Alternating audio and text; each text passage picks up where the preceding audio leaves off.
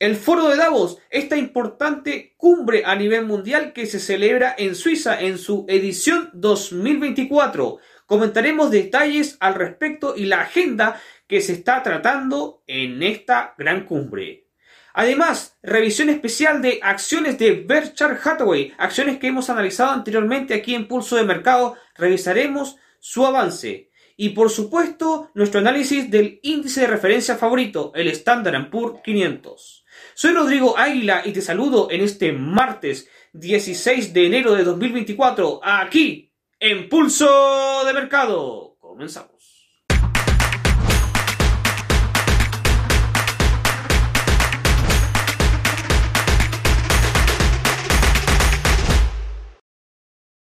Antes de continuar, te recuerdo que todo el contenido que encontrarás en este canal es solamente de carácter educativo y que los resultados pasados no constituyen garantía alguna de los resultados futuros.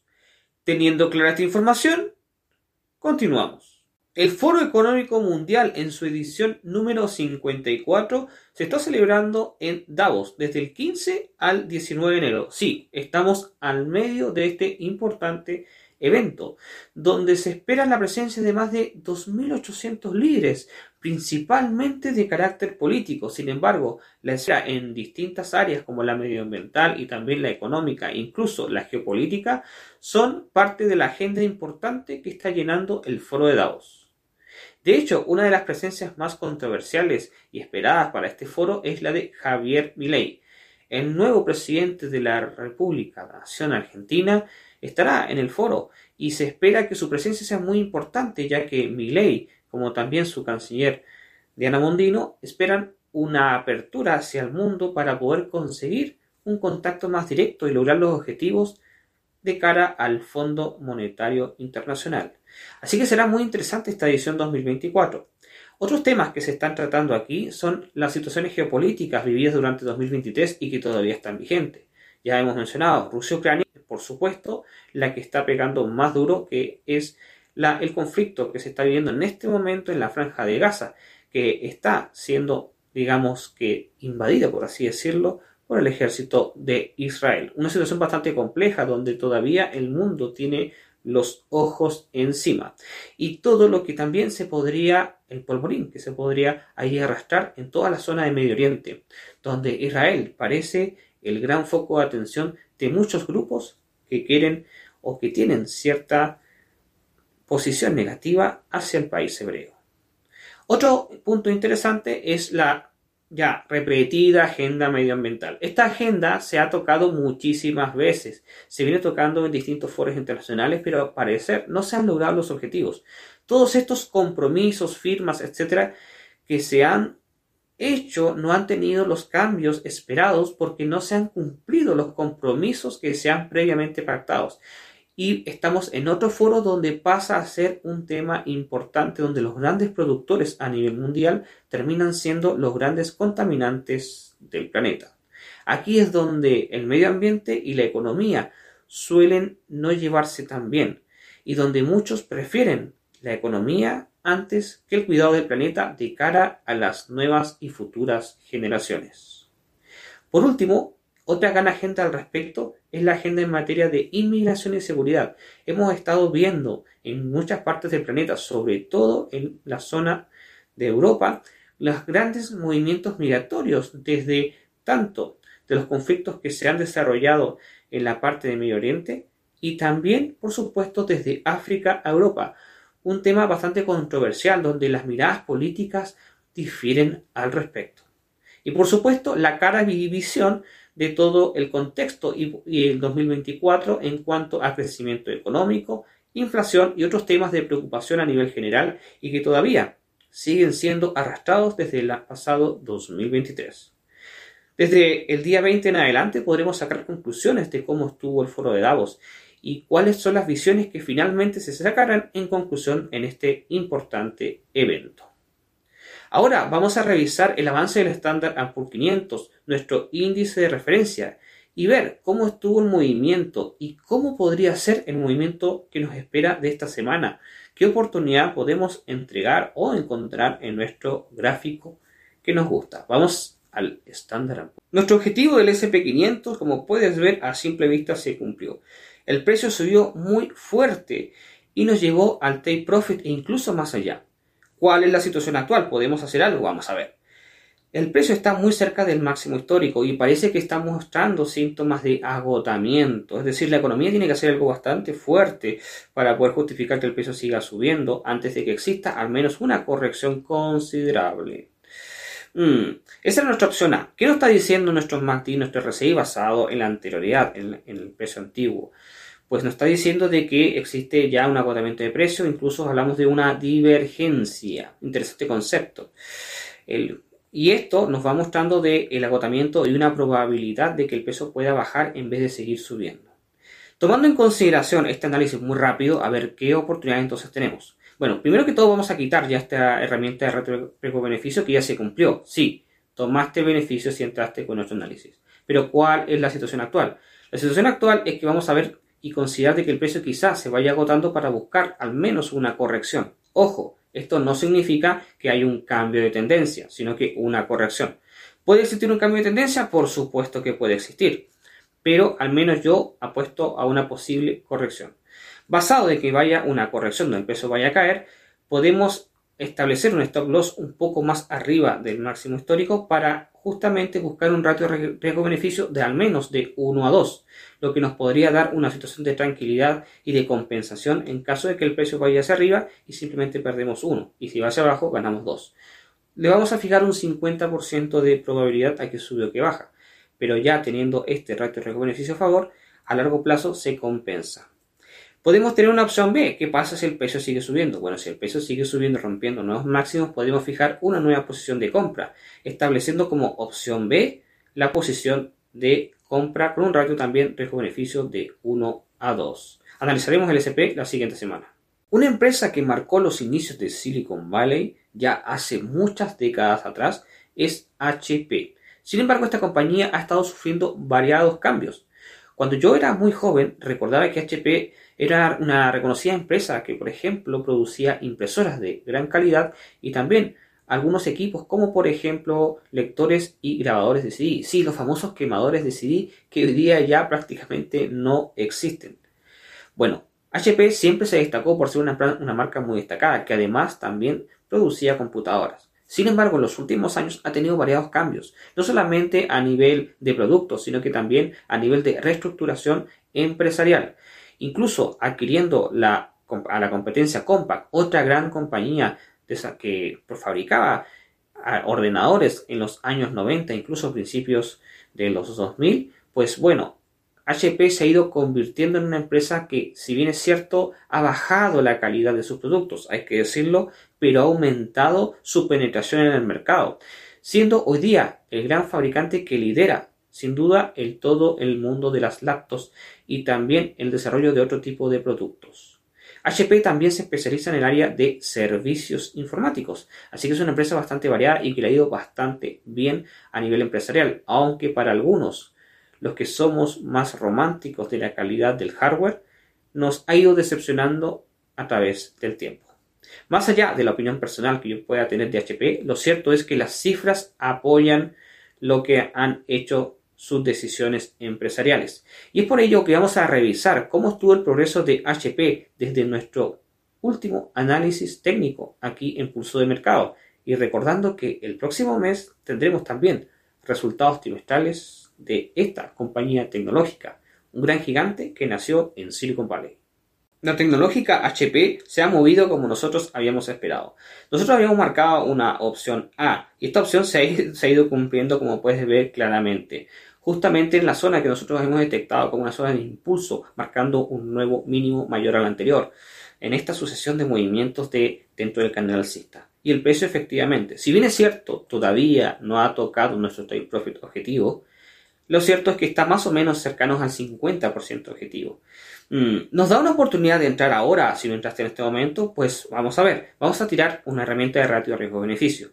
Con esta herramienta puedes ver aquí atrás de que sí, nos da una oportunidad de entrada. Por supuesto, tiene menos margen de seguridad y probabilidad que la anterior, ya que tenemos que acercar un poquito más el stop loss y el take profit alejarlo más. obviamente porque el precio ya está avanzado. Sin embargo, sí nos da una oportunidad de entrada ahora si no entraste anteriormente. Y si entraste anteriormente, puedes ya quedarte todavía adentro. Incluso puedes protegerte llevando tu stop loss al break-even, que si en caso el precio se le da por caer, cosa que puede suceder, al menos no perderás dinero. Esto es solamente válido por si entraste anteriormente. A pesar de que no existe una gran proporción dentro del portafolio de Berkshire Hathaway de empresas dedicadas al sector salud, una de las que más destaca es Davita Healthcare Partners. Esta compañía, que es desconocida a nivel global, es una compañía especializada en el sector de la diálisis. Una empresa que la verdad que cumple una función muy importante y es trascendental en este sector de, servicios de salud en Estados Unidos ha tenido un rendimiento del 38% en los últimos 12 meses. Una cifra para nada despreciable. En el próximo mes de febrero tenemos los resultados trimestrales de Davita. Sin embargo, nosotros habíamos hecho un análisis técnico respecto a la posición del precio que habíamos detectado en el gráfico. Una gran oportunidad que me gustó, digamos, por una toma de compra. ¿Cómo ha estado el desarrollo? ¿Nos habrá ido bien con nuestro análisis? ¿Habemos tocado el stop o habremos sacado beneficios a través del take profit? Vamos de inmediato a saber la verdad de cómo estuvo nuestro análisis técnico de Davital Healthcare Partners a continuación. Siempre nos gustaría tener un resultado como el que estamos viendo en este gráfico de DBA aquí a mi espalda.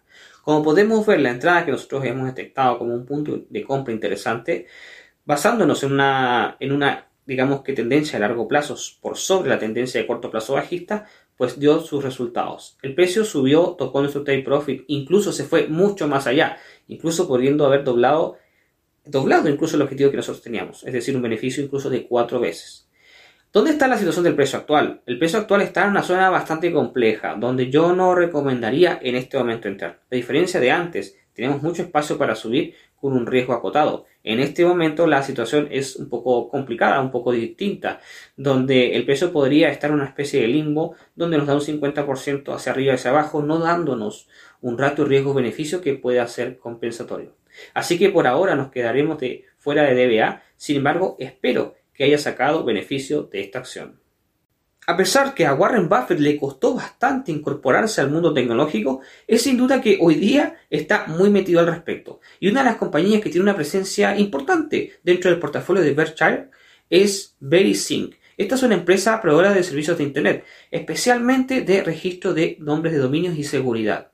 Una empresa que si bien es cierto no es muy reconocida para la gente que está alejada del mundo de la tecnología y del desarrollo, pero es muy cercana para las personas que hemos trabajado en el sector de tecnología, es una de las más importantes y estratégicas, y Warren Buffett así lo detectó, y es por ello que lo ha incorporado en su portafolio de Berkshire Hathaway. La verdad es que hasta ha tenido un rendimiento bastante pobre en los últimos 12 meses, pero las expectativas que se puede tener por el valor intrínseco que encuentra Buffett que tiene esta compañía, espera que a futuro pueda dar buenos beneficios. Vamos a ver cómo estuvo el progreso de VeriSync de acuerdo a nuestro análisis, nuestro último análisis realizado aquí en Pulso de Mercado. La empresa líder de servicios de Internet, VeriSync, nos muestra un gráfico que no nos gusta mucho. La verdad es que levemente, probablemente quizás sacó tu stop loss. Mm, ¿Qué nos dice esto? Pues el precio efectivamente pudo haber tocado tu stop loss y luego subir. Si no alcanzó a tocar tu stop loss, que dependiendo de qué ajustado lo hayas colocado de acuerdo a nuestro análisis, pudo que no te haya sacado.